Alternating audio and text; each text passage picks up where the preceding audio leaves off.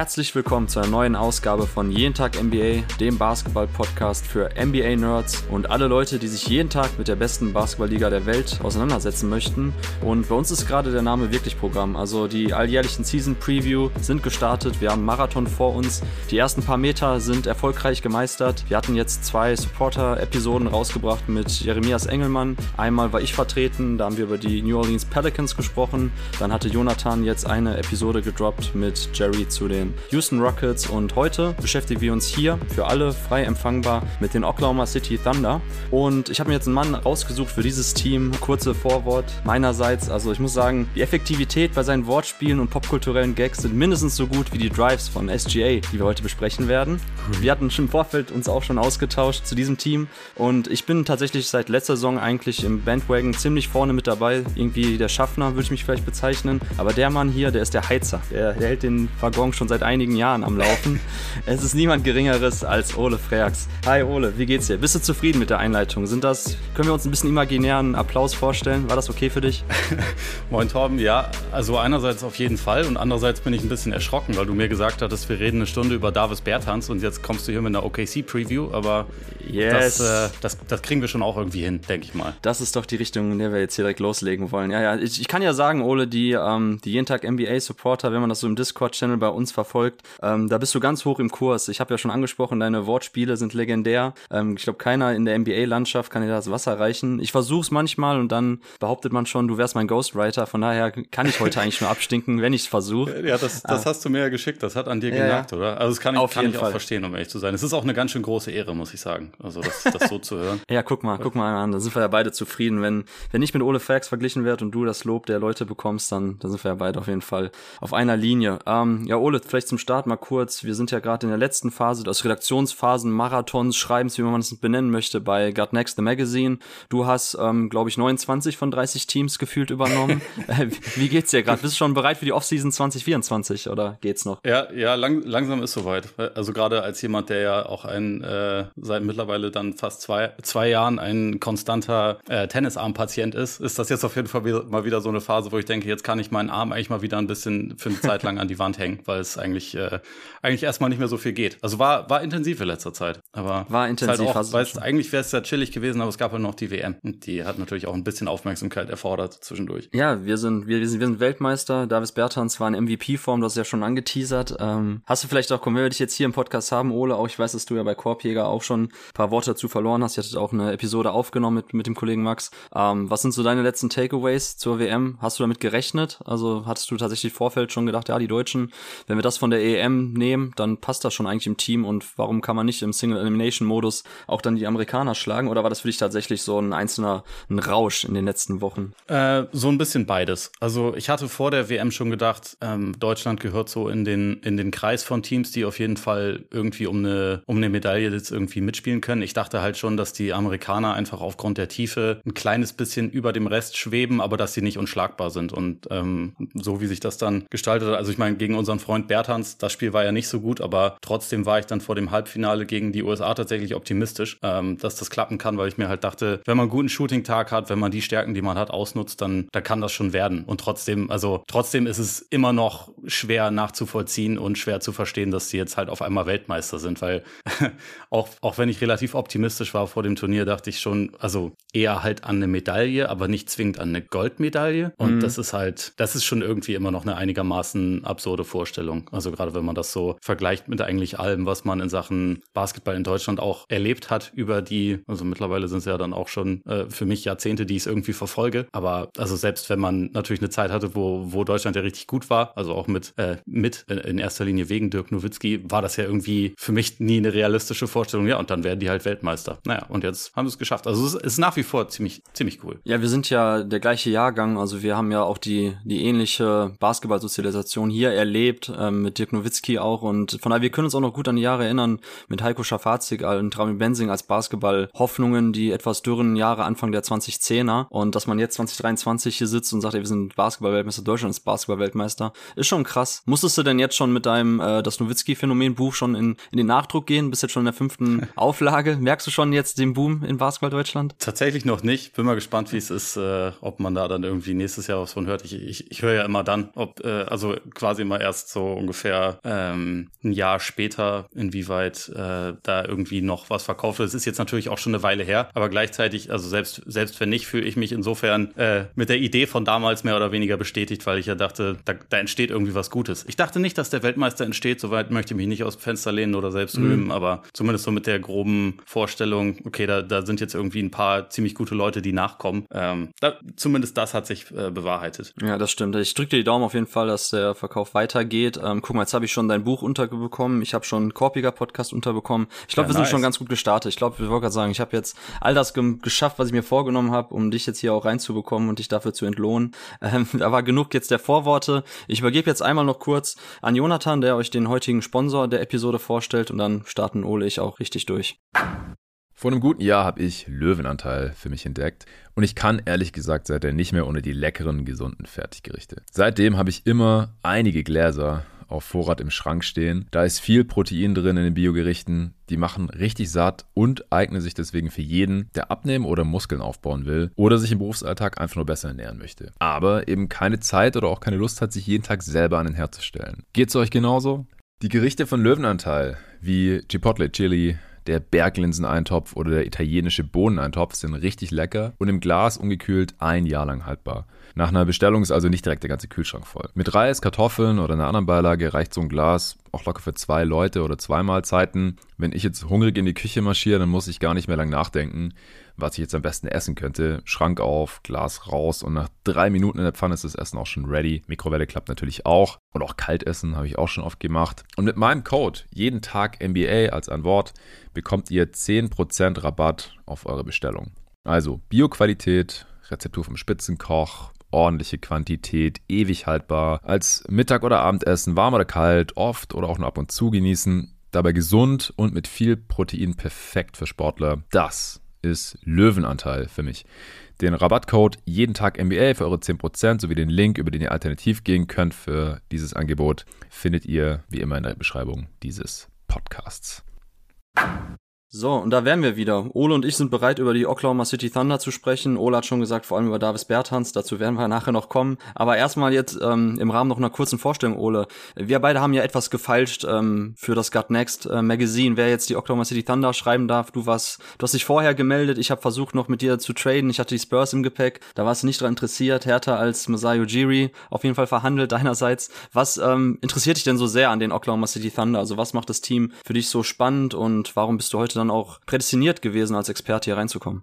Also äh, ich, ich, kann mich gar nicht daran erinnern, dass es so hart war, aber wenn, wenn das so rübergekommen ist, dann, äh, dann tut es mir auf jeden Fall leid. Ich, ich würde sagen, du warst einfach zu spät dran. nee, also ich finde, es, es ist halt einfach ein insgesamt total interessanter junger Kern. Ich finde auch die, die Situation, in der sie jetzt sind, ist eigentlich schwer vergleichbar mit, ähm, mit fast allen anderen Teams. Also sie sind nicht das einzige Team, das einen guten jungen Kern hat, aber gerade so in der, in der Menge an Spielern, auch in der Art von Spielern, die sie da haben. Also es sind ja schon auch ein paar Leute dabei, die vom Skillset her einfach ziemlich weird sind, was ich dann wiederum auch immer ziemlich faszinierend finde, wenn das so ist. Ähm, das kommt zusammen und dann ist es auch ein Kader, der so unfassbar voll ist. Äh, also zu dem Zeitpunkt, wo wir es jetzt aufnehmen, sind es ja immer noch 18 Leute, die, also sie müssen immer noch Leute streichen aus dem Kader. Und mhm. es ist mhm. gar nicht mal so leicht rauszufinden, wer das dann so sein wird. Und ich finde einfach, das ist so ein Team, das geht jetzt in die Saison und es, es kann irgendwie in ganz viele verschiedene Richtungen gehen. Und dann haben sie halt über die nächsten Jahre auch noch 45.000 weitere Picks und ganz viele weitere Entscheidungen zu treffen. Und irgendwie war das einfach so ein, ich habe es ja letztes Jahr schon gemacht, ähm, mhm. dachte mir irgendwie, wenn ich da schon ein bisschen Vertrauen hatte in die Richtung, kann ich mich dieses Jahr auch dafür belohnen, wo sie halt auch schon jetzt ein bisschen was gezeigt haben, wo man irgendwie noch ein paar mehr, ja, weiß nicht, Storylines und Geschichten zu ihnen einfach erzählen kann. Absolut, ja. Also ich glaube, Storylines gibt's da wirklich eine ganze Menge. Ich freue mich auch schon drauf, deine äh, Preview zu lesen. Bin gespannt, welchen, welchen popkulturellen Einstieg du bei den Thunder gefunden hast. Ähm, ich werde jetzt nochmal kurz einmal recappen, was letzte Saison eigentlich passiert ist. Du hast ja schon angesprochen. Man war zwei Jahre lang in der ja, Tanking-Dystopie im Niemandsland, ganz unten im Keller. Äh, man hat halt einen sehr harten Kurs eingeschlagen, damals von Sam Presti, nachdem man dann auch Chris Paul weggetradet hat und man dann auch mit SGA als neuen, ja, wusste man zu dem Zeitpunkt noch nicht wirklich Franchise-Spieler ähm, in den Retooling-Prozess ging, beziehungsweise in den Tanking-Prozess. Und jetzt ist man schon dann in der dritten Saison eben an dem Punkt gewesen, wo man wieder Winning Basketball oder zumindest so um 50-50 Ball herum spielen konnte. Am Ende der Saison standen die Oklahoma City Thunder bei 40 Siegen, 42 Niederlagen. Ähm, vor einigen Jahrzehnten hätte ich gesagt, äh, wäre es noch in der Eastern Conference dann für Platz 1 gut gewesen. Im Westen letztes Jahr Platz 10. Also das fand ich auch irgendwie krass, als ich mir gerade nochmal rausgeschrieben habe. 40 Siege, Platz 10 im Westen. Ähm, waren damit immerhin im Play-In-Tournament, haben auch in der ersten Runde dann gegen die Pelicans knapp gewonnen. Äh, Pelicans wiederum aber auch auf den letzten ähm, Metern der Saison irgendwie auch nur noch kriechend ins Ziel gekommen. Von daher war das schon ein Spiel, was man auch gewinnen konnte. Wiederum in der letzten Partie vor den eigentlichen Playoffs, dann in der zweiten Play-in-Runde, ist man dann relativ deutlich gegen die Minnesota Timberwolves ausgeschieden. In dem Zusammenhang gab es dann zwar kompetitiven Basketball letztes Jahr in Oklahoma wieder, aber noch keinen richtigen Playoff-Basketball. Am Ende war man so das Durchschnittsteam der Liga, würde ich fast sagen. Also 0,6 Point Differential, leicht positiv, war damit 15. Also genau im Schnitt. Ähm, Offensivrating von 115,1, damit war man 16. Defensivrating von 114,5, richtig, 16. Und zweiter in der Halfcourt-Effizienz mit 98,8 Punkten auf 100 Possessions, richtig, 16. Also tatsächlich, ähm, was mir auch gar nicht so bewusst, dass man schon so durchschnittlichen Basketball hinsichtlich der Effizienz gespielt hat. Aber wenn man, glaube ich, im Hinterkopf behält, von wo die Thunder kamen, was die Erwartungshaltung vor der Saison war, wo man sich gedacht hat, okay, SGA ist schon auf dem Weg zum Star. Die Defense sah letztes Jahr schon ganz ordentlich aus, da hat man schon viele interessante Puzzlestücke beisammen. Aber letztes Jahr hat sich dann wirklich im Laufe der Saison auch schon zu einem ersten relativ stimmigen Gesamtkonstrukt ähm, das Ganze zusammengefügt. Ähm, der Schuh drückte etwas in der Offense, würde ich trotzdem sagen, wenn es um die Scoring-Effizienz ging. Äh, man war 23. bei der Effective Field Goal Percentage mit 53,4 Prozent, aber wiederum Fünfter mit 55,9 Prozent bei der Located Effective Field Goal Percentage. Also wenn die Thunder quasi aus allen Bereichen des Feldes durchschnittlich getroffen hätten, wie man eben im Ligaschnitt trifft, hätte man von den Würfen, die man genommen hat, eigentlich auf Platz 5 landen müssen bei der Effective Field Goal Percentage. Also die anderen beiden Teams, die eine ähnliche Diskrepanz hatten zwischen Effective Field Goal Percentage und Located Effective Field Goal Percentage, waren die ähm, Verliererteams der Rockets und der Hornets. Also man sieht sowas tatsächlich oft bei jüngeren Teams, die super viele Dreier schießen, die super schnell spielen, versuchen in Early Transition den Korb zu attackieren, dass sie eigentlich sich die richtigen Würfe rausspielen, aber da eben die Scoring-Effizienz einfach nicht vorhanden ist, also Shotmaking nicht gut genug ist. Ähm, bei den Thunder war einfach das Problem tatsächlich am Ring. Also ich weiß nicht, Ole, ob du das auch in deiner Preview rausgeschrieben hast. Wir werden nachher noch ein bisschen über den Spielstil sprechen. Aber spannend war schon echt zu sehen, dass die ähm, Thunder tatsächlich das ineffizienteste Team am Ring war. Also man hat sich die meisten oder die drittmeisten Abschlüsse am Ring erspielt, aber kein Team traf so schlecht am Ring. Also mit 62,6 Prozent war man noch mal knapp 4 Prozent unter dem Ligaschnitt am Ring.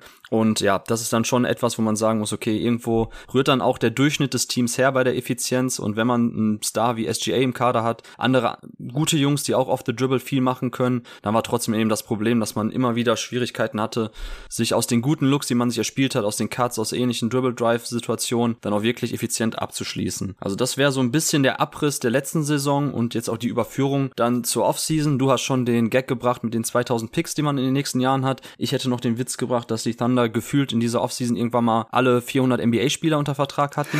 ähm, mittlerweile hast du schon gesagt, ähm, runtergekattet, aber immer noch zu viel. Da muss man immer noch schauen, wer den, ähm, wer im Endeffekt dann nachher auch im finalen Roster landet.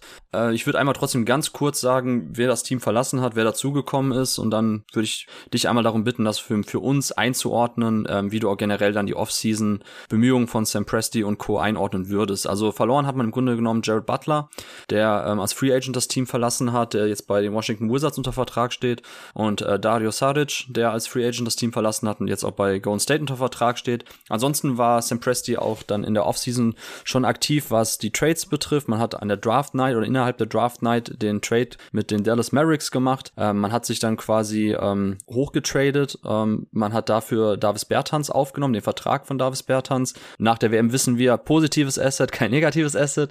Also Davis Bertans neu im Team. Man hat dann ähm, bei der Draft an 10 Cason Wallace gedraftet von Kentucky, den ähm, sehr defensiv starken Combo Guard. Man hat ähm, aus Europa rübergeholt, Vasilije Micic. Das war ja auch irgendwie jahrelang gefühlt ein Thema, wann er endlich rüberkommt. Dieses Jahr ist er dann bei Oklahoma City im Kader. Man hat am Ende noch an 50. Stelle in der Draft Keontae Johnson gepickt, der jetzt einen Two-Way-Vertrag hat. Victor Oladipo kam aus Miami zu Oklahoma. Würde mich auch interessieren, Ole, wie du das einschätzt. Ähm, ob du tatsächlich an Oladipo noch in irgendeiner Form glaubst. Und ansonsten gab es dann noch die Resignings von Olivier Sarr und von Lindy Waters.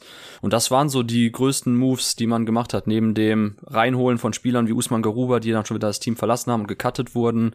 Äh, Tata Washington war auch zwischenzeitlich äh, bei Thunder, wurde dann auch wieder gecuttet. Also Sam Presti hatte schon sehr ähm, arbeitsreichen Sommer, würde ich sagen. Wie schätzt du das denn ein, was die Thunder gemacht haben? Ähm, insgesamt würde ich halt sagen, sie waren ähm, ziemlich geduldig, also was auch das, das Richtige war. Also ähm, von den Leuten, die sie jetzt geholt haben oder beziehungsweise äh, von den Moves, die sie da getätigt haben, sind, glaube ich, zwei Leute wirklich wichtig. Halt einerseits ähm, Micic, wo ich schon davon ausgehe, dass der auch direkt eine eine Rolle spielen soll. Ich meine, der ist, der ist ja auch kein, kein junger Spieler und der war über die letzten Jahre nicht willig zu, äh, nach OKC zu gehen, weil er halt nicht in einer Tanking-Situation spielen wollte. Und bei seinem Standing in Europa bin ich mir auch ziemlich sicher, dass er jetzt nicht gekommen wäre, wenn sie ihm nicht halt auch gesagt hätten, du spielst dann auf jeden Fall auch eine Rolle. Also der wird wichtig sein, mhm. denke ich. Cason Wallace, zu dem kannst du mehr erzählen als ich, aber ich bin relativ, ich meine mich zu erinnern, dass mir ein gewisser Torben Adelhardt auch erzählt hat, dass er von dem ziemlich viel hält und deswegen, und auch, dass sie für ihn hochgetradet haben, bedeutet ja schon auch, dass das ihr, ihr Wunschspieler war Deswegen würde ich sagen, das ist halt auch wichtig. Aber in erster Linie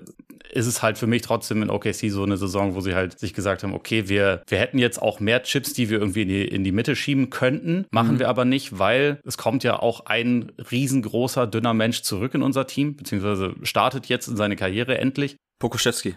Ja, den, den meine ich.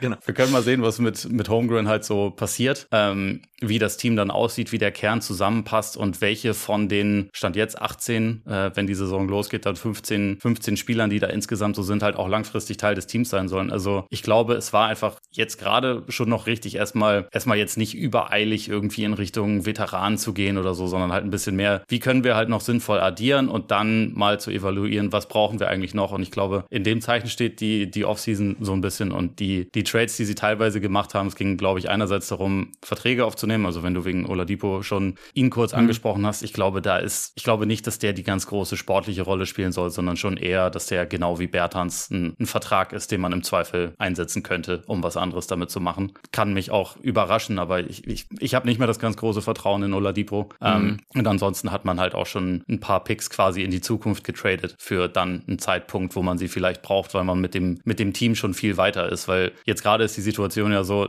der Kader ist jetzt schon zu voll, nächste Saison kommen, Stand jetzt, glaube ich, auch schon wieder mindestens zwei weitere Erstrunden-Picks dazu und wahrscheinlich 48 Zweitrunden-Picks. Es geht halt nicht alles gleichzeitig und deswegen haben sie halt schon ein bisschen auch damit angefangen, dann Picks zu konsolidieren, beziehungsweise Picks in Richtung Zukunft zu schieben und das war, das war für mich so die, so ein bisschen die Aufgabenstellung in der Offseason und insgesamt finde ich, dass das auch gerade eigentlich der, also ein nachvollziehbarer Kurs ist für das Team. Ja, also die Thunder sind natürlich auch in der Situation, wo man ohnehin bei dem Nukleus, den man zusammen hat, auf das intrinsische Wachstum erstmal schaut und dann eben, wie du auch gesagt hast, wahrscheinlich irgendwann ab einem gewissen Punkt auch versucht, die Chips wirklich Richtung Mitte des Tisches zu bewegen und zu schauen, okay, wen können wir denn mit unserem ganzen Draftkapital reinholen, vielleicht mit ein, zwei jüngeren Spielern, für die wir jetzt auch gar nicht mehr die Einsatzzeit haben. Also bevor wir jetzt gleich zu den Lineups kommen, würde mich nur interessieren, du musstest ja auch wahrscheinlich bei deinem äh, bei deiner Preview fürs God Next Mac ab einem gewissen Punkt auch Spieler schon rausstreichen. Hast jetzt keinen Death Chart geschrieben mit 25 Namen. Also welcher Spieler fliegt dir noch deiner Meinung nach raus oder bei welchen Spielern glaubst du, dass die nicht mehr den Cut schaffen, in den 15-Mann-Roster zu kommen? Es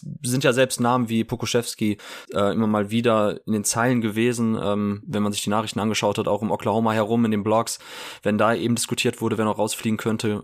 Was wären so deine, deine Spiele, auf die du jetzt schauen würdest und sagst, ah, das könnte eng werden mit einem Arbeitsplatz in Oklahoma? Ich könnte mir vorstellen, dass Jack White zum Beispiel so jemand ist. Also den haben sie ja jetzt auch erst geholt, aber mit einem ungarantierten Vertrag. Und mhm. ähm, da würde ich es für möglich halten, dass man irgendwie da ähm, vielleicht guckt, ob man den eher Richtung, Richtung Two-Way-Vertrag noch schiebt oder so. Ähm, ansonsten, also Isaiah Joe hat auch einen ungarantierten Vertrag, aber das ist halt auch so ein guter Shooter, dass sie den, glaube ich, eigentlich nicht abgeben können. Ähm, die Veteranen mit größeren Verträgen haben, glaube ich, aufgrund dieser größeren Verträge ihren eigenen Wert. Und deswegen ist das echt eine ziemlich komplizierte, ähm, komplizierte Frage. Also hm. Jeremiah Robinson Earl wäre für mich noch ein möglicher Kandidat. Über Aaron Wiggins hört man immer mal wieder was, aber Aaron Wiggins fand ich jetzt auch nicht schlecht letzte Saison dort. Ja. Und äh, den Kollegen Mann, der würde mir auch noch einfallen. Aber also wenn ich es jetzt runterbrechen müsste, ich glaube, ich glaube, White und Robinson Earl wären wahrscheinlich so meine, meine Hauptkandidaten. Oder wie siehst du das? Ja, super komplizierte Frage, das stimmt. Also Jeremiah Robinson Earl hat ja noch den garantierten Vertrag mit 1,9, du hast angesprochen, Isaiah Joe und Aaron Wiggins die mit den ungarantierten Verträgen. Ähm, das sind aber beides, also gerade Isaiah Joe, absolute On-Off-Monster letztes Jahr gewesen, die ja. dem Kader oder die dem Team so viel gegeben haben. Aaron Wiggins so als äh, 3D-Wing, Isaiah Joe mit seinem Shooting, ähm, was dieses Team auch dringend benötigte. Das sehe ich, also das sehe ich aus spielerischer Sicht gar nicht, äh, muss ich ehrlich sagen. Weder bei Joe noch bei Wiggins. Das würde mich wirklich sehr überraschen. Ähm, Pokuschewski letzten Jahre halt ähm, ein bisschen belächelt als Tank Commander, der seinen Job da ganz gut gemacht hat aus der Hinsicht. Aber dass, dass die Pokuschewski jetzt als Projekt aufgeben, sehe ich nicht. Ich glaube, das ist jetzt so schon das Make-or-Break-Jahr für Pokuschewski. Aber nee, das glaube ich wirklich nicht, dass sie da einen Spieler mit so einem Vertrag jetzt cutten.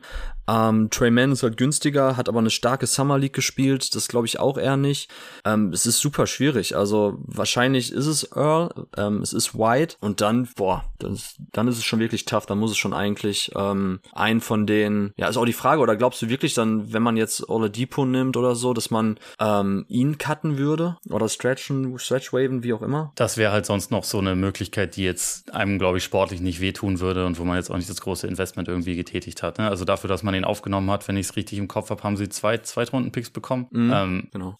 Das könnte man schon machen. Für mich würde sich dann trotzdem ein bisschen fragen, hätte hätt sich dieser, also hätte man sich diesen Deal nicht grundsätzlich eigentlich sparen können. Sparen aber können, ja. ich, also ich, bevor ich jetzt jemanden wie Pokuschewski, der ja schon ein Talent hat, also mhm. unbestritten und der immer noch richtig jung ist, auch wenn der jetzt schon in sein, sein viertes Jahr ja dann geht, ähm, bevor ich den streiche oder halt jemanden, der eigentlich auch eine Rolle spielen kann oder sollte, würde ich dann schon eher sagen, dann, dann nimmst du halt den, den Veteranen-Deal, weil also im Zweifel hast du ja auch immer noch Bertans zum Beispiel, der sowieso mehr verdient und den du in einem in einem Trade jetzt noch eher benutzen kannst, sozusagen, als, als Oladipo. Also beziehungsweise du kannst damit mehr anfangen. Aber bei Presti weiß man es halt auch immer nicht so genau, ne? Also ob der noch irgendwelche anderen komischen Pläne hat. Aber irgendwie, ich, ich kann mich so vom Kopf her noch nicht von, von Pokuschewski in OKC trennen, auch wenn ich mir schon vorstellen kann, dass es halt zunehmend schwieriger wird, auch Minuten zu sehen und dass es dann vielleicht nächste Saison sowieso auf eine Trennung hinauslaufen würde. Ja, ja Pokuschewski geht, ist immer noch 21, geht jetzt erst in seine Age 22 Season, wird im Dezember 22. Ähm, die Ansätze waren ja auch da, das darf man nicht vergessen, auch letztes Jahr, bevor er dann die Verletzungsprobleme hatte. Er war, hat ja schon zum ersten Mal, auch wenn die On-Off-Zahlen immer noch katastrophal aussehen mit minus 17, ähm, hat er ja trotzdem das erste Mal schon dazu beigetragen, auch ähm, auf dem Feld zu, also wenn er auf dem Feld stand, dass wirklich dann auch vernünftiger Basketball gespielt wurde in der Rolle so des äh, Stretch Bigs, der hinten vor allem viel als Roma aktiv war mit seiner Länge, sah das schon viel, viel besser aus als die Jahre davor. Ähm, es ging zumindest in die richtige Richtung. Das wäre schon ähm, brutal, wenn man ihn tatsächlich jetzt aufgibt. Das wäre tatsächlich dann so im Sinne von, ja, vielen Dank für die Niederlagen die letzten zwei Jahre. Jetzt wollen wir Spiele gewinnen, ähm, sucht ihr bitte ein anderes Team. Äh, das das glaube ich auch nicht, gerade weil man damals so viel für ihn abgegeben hat, äh, während der äh, während der Draft Night mit den Trades für ihn, mit den Picks, äh, die man dann eingetauscht hat. Ich glaube auch nicht, dass Pokuschewski wird, aber ja. Schauen wir erstmal dann auf die verschiedenen Five-Man-Lineups und die Konstellation im Kader, wo wir uns sicher sein können, dass die Spieler auflaufen werden.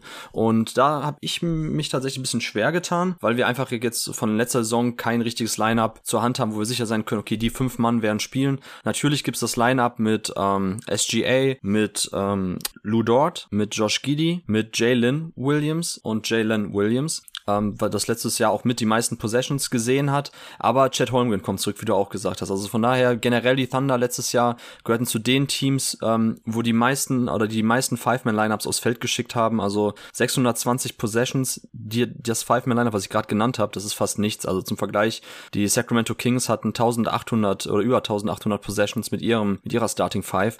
Also da ist jetzt tatsächlich so ein bisschen Rätselraten angesagt. Chad Holmgren kommt zurück ähm, oder startet jetzt erstmalig. Ähm, was erwartest hättest du für eine Starting Five bei den Thunder? Was wären so die fünf Jungs, die du als Mark Dagnold aufs Feld schicken würdest zu Beginn des Spiels? Äh, das sind zwei unterschiedliche Fragen. Welche erwarte ich und welche würde ich selber machen? Ja, dann mach ähm, das gerne. Brech das gerne Okay, auf. also ich erwarte und also denke auch, dass äh, das werden wir überwiegend halt so sehen, wäre SGA, Jalen Williams, Lou Dort, ähm, Josh Giddy und halt Holmgren. Ähm, ich, ich, hatte auch für, für, die Preview mal rausgeguckt, ob man irgendwie eine sowas bisschen ähnliches aus der letzten Saison nehmen kann und dann übertragen kann. Hab da tatsächlich äh, äh, rausgefunden. Mike Muscala, bevor der abgegeben wurde, ähm, mhm. hat die, mit diesen vier anderen Spielern, die so ein bisschen der Flügelkern sind, äh, zusammen ein Net-Rating von plus 23,1 gehabt. Aber also die, die, ähm, die Stichprobe war natürlich auch winzig. Also mhm. wie du schon gesagt hast, das war, es war auch letzte Saison ja schon so, dass die echt viele verschiedene Leute einfach hatten und viele Lineups ausprobiert haben. Ähm, ich glaube, dass, dass wir das erstmal sehen werden. Und ich glaube auch erstmal macht das Sinn. Ich würde mir aber, oder also ich könnte mir auch ganz gut vorstellen, dass es langfristig für OKC eigentlich nicht schlecht wäre, wenn man entweder Lou Dort oder Josh Giddy und wahrscheinlich eher Lou Dort ähm, aus dieser Lineup rausbekommen könnte. Und also beziehungsweise das wäre so der Spieler, wo ich denken würde, da könnte es Sinn machen, die, die Minuten so ein bisschen zu reduzieren und sie an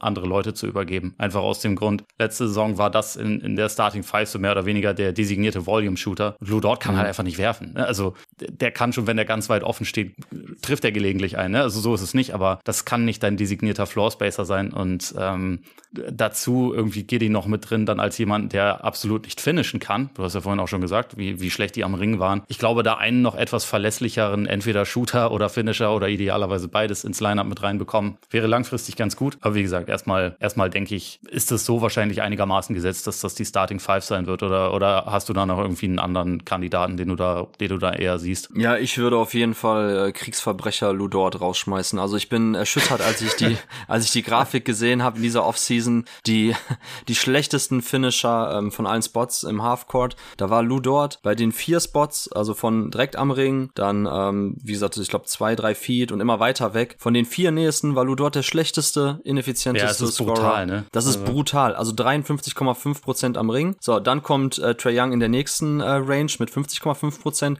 Dann kommt wiederum Lou Dort mit 44,1 Prozent und dann kommt Lou Dort mit 30,2 und dann sind wir schon in der nahen Mitteldistanz, wo dann auch so Westbrook und sowas kommt. Aber alles am Ring, also bei Lou Dort, und ich meine, wir haben es jetzt auch bei äh, Kanada wieder gesehen, äh, während der Weltmeisterschaft, Lou Dort ist einfach so unfassbar schlecht da drin, mit, also das Tempo auf dem Weg zum Korb zu drosseln und koordiniert und kontrolliert dann auch wirklich in diese Finishing Moves zu kommen. Also das sind ja teilweise Backsteine, die der dann am Brett ablegt. Ganz, ganz wilde Drives von Lou Dort. Ähm, und da hast du dann auch bei einem Team, dessen Offensivkonstrukt darauf fußt, dass man super viel Dribble Drives äh, in der Motion Offense reinkriegt. Und da hast du jemanden, der so schlecht am Korb abschließt, wo ich als Offense, äh, sorry, als Defense ja schon sagen würde, bitte, komm, zieh zum Korb, Blue Dort. Wir helfen nicht woanders aus, wir geben dir gar keine Drive-and-Kick-Situation. Also das passt für mich nicht. Und klar, Blue Dort ist ein sehr, sehr starker Point-of-Attack-Defender, ist mit seiner Frame, mit seiner Masse auch ein bisschen ähm, variabel einsetzbar, dass du ihn auf verschiedene Spielertypen stecken kannst und ähm, er da verschiedene, ja, auch Buddies vernünftig decken kann, ein bisschen Versatilität mitbringt. Aber sorry, das reicht mir nicht so. Also ich finde das einfach offensiv ist Lou Dort so schwach, dass ich ihn einfach, und da als Shooter auch viel zu streaky, du hast ja auch schon angesprochen, dass ich einfach nicht sehe, warum man Lou Dort immer noch so eine große Rolle geben sollte. Ähm, deshalb, ich würde Lou Dort auf jeden Fall aus der Starting Five verbannen. Ich glaube, das wird SGA und, ähm, und Josh Giddy auch helfen, die beiden, die ja sowieso der Motor der Dribble Drive Offense sind und da Isaiah Joe vielleicht reinpacken, wenn man ihnen einen Vertrag garantiert. Ähm, wenn man ihnen das Vertrauen schenken will, könnte man auch Rookie Cason Wallace schon reinpacken, der so ein bisschen die Point of Attack Defense übernehmen könnte von Lou Dort und ähm, der selber auch ein bisschen streaky von draußen ist, aber dem ich da auf jeden Fall viel mehr vertraue als Lou Dort. Ähm, Cason Wallace gehörte zu den effizientesten Finisher am Ring ähm, in der letzten College-Saison, hat sich da einfach seine Spots sehr, sehr clever ausgesucht, ist auch nicht der Überathlet, aber ganz andere Ballhandling-Skills und Finishing-Möglichkeiten als Lou Dort. Also das wäre für mich so, finde ich persönlich, tatsächlich auch so Cap Navius-mäßig so der Punkt, an den ich äh, rangehen würde, um einfach die anderen Spieler auch zu entlasten. Also Lou Dort würde ich auf jeden Fall eine Bankrolle geben und ich würde dann auch bei der Starting Five schauen, dass ich dann, wenn ich auf Shooting gehe, vielleicht, dass ich Isaiah Joe mit reinnehme. Äh, das wäre so mein erster Gedanke. Also du würdest auf die Bank zeigen und sagen, Lou, du setzt dich dorthin. Verstehe ich. Verstehe ich. yes, also, uh, yes. Ich dachte mir schon, dass du in seine Richtung haten würdest ähm, und kann, kann das auch nachvollziehen. Äh, ja. ich, ich glaube auch, dass das, dass das äh, langfristig auf jeden Fall passieren sollte und auch wird. Ich war mir halt einfach nicht so sicher, wie, wie schnell wir das sehen werden. Also über, über Cason Wallace hatte ich da tatsächlich auch nachgedacht, ob das so derjenige ist, der diesen Platz so ein bisschen einnehmen kann. Also gerade halt aufgrund der, aufgrund der Defensivstärke. Ich denke mir halt nur, im Moment ist es halt einfach noch so, dass das OKC ja erst vor kurzer Zeit auch schon ein Investment in dort gemacht hat und mhm. dass es mhm. mich deswegen so ein bisschen wundern würde, wenn sie ihn jetzt sofort irgendwie komplett rausnehmen. Aber also insgesamt denke ich auch, der Offense kann das nur helfen. Ja, also ich bin ganz bei dir. Also ich glaube auch, Mark Dagnall wird den einfachen ähm, Line-Up-Installation vornehmen, indem man nämlich einfach Jalen Williams gegen äh, Chet Holmgren tauscht, beziehungsweise Chet Holmgren für Williams reinnimmt. Das war eben das line Lineup, was wir am meisten gesehen haben. Und das ist dann auch der Easy Fix. Ähm, muss man mal schauen. Also im 30. Percentile war das Five-Man-Lineup, was du angesprochen hast. Und mal gucken, ob Chad Holmgren natürlich ein ganz anderer Rim Protector noch ist als ein Jalen Williams, der eher über seine clevere Team-Defense kommt, gutes Positioning hat, aber natürlich gar nicht so diese Effektivität am Ring selber mitbringt, der Defense wie ein Chad Holmgren. Dass das natürlich auch dem Team dann etwas, ja, in dieser Hinsicht stärken könnte ich tue mich trotzdem schwer damit, auch wenn wir jetzt überlegen, okay, was ist denn so das beste Five-Man-Lineup eigentlich, weil wir so wenig davon bereits gesehen haben. Es gibt ja auch viele Kritiker von Josh Giddy, also wir beide sind keine, aber soll es geben, die natürlich auch sagen, ja, ob du wirklich Josh Giddy in deinem besten Five-Man-Lineup drin haben solltest, wenn SGA ohnehin der, der Motor der Offense ist. Ähm, was würdest du denn dem entgegnen oder welches Lineup siehst du denn eigentlich so am wahrscheinlichsten für ein Closing-Lineup an, das wirklich auch Spiele gewinnen soll am Ende, wo es dann auch eng ist? Also ich kann, ich kann mir da schon vorstellen, dass wir viele verschiedene sehen werden. Ich glaube auch, dass es schon sein kann, dass es welche gibt, in denen Giddy nicht sein muss. Also wo man vielleicht an seiner Stelle noch jemand anderen ähm, installieren könnte, der vielleicht defensiv ein bisschen mehr mitbringt oder einen besseren Wurf. Wobei ich da auch immer noch denke, also Giddys Entwicklung ist ja auch bei weitem noch nicht abgeschlossen. Aber also erstmal, was ich Giddy-Kritikern entgegenwerfen würde, ist, dass der der beste Rebounder und Passer bisher so im Team ist. Und das sind halt schon Sachen, die man ganz gerne hat. Zumal OKC echt ein verheerendes Defensiv Defensiv-Rebound-Team war. Das mhm. äh, wird Holmgren, glaube ich, nicht im Alleingang lösen. Schon, schon gar nicht irgendwie in seiner, in seiner ersten Saison. Und also gerade wenn, wenn er irgendwie als alleiniger Big drauf ist und dann hilft, glaube ich, jemand wie Gide schon. Also gerade beim Defensiv-Rebound. Ähm,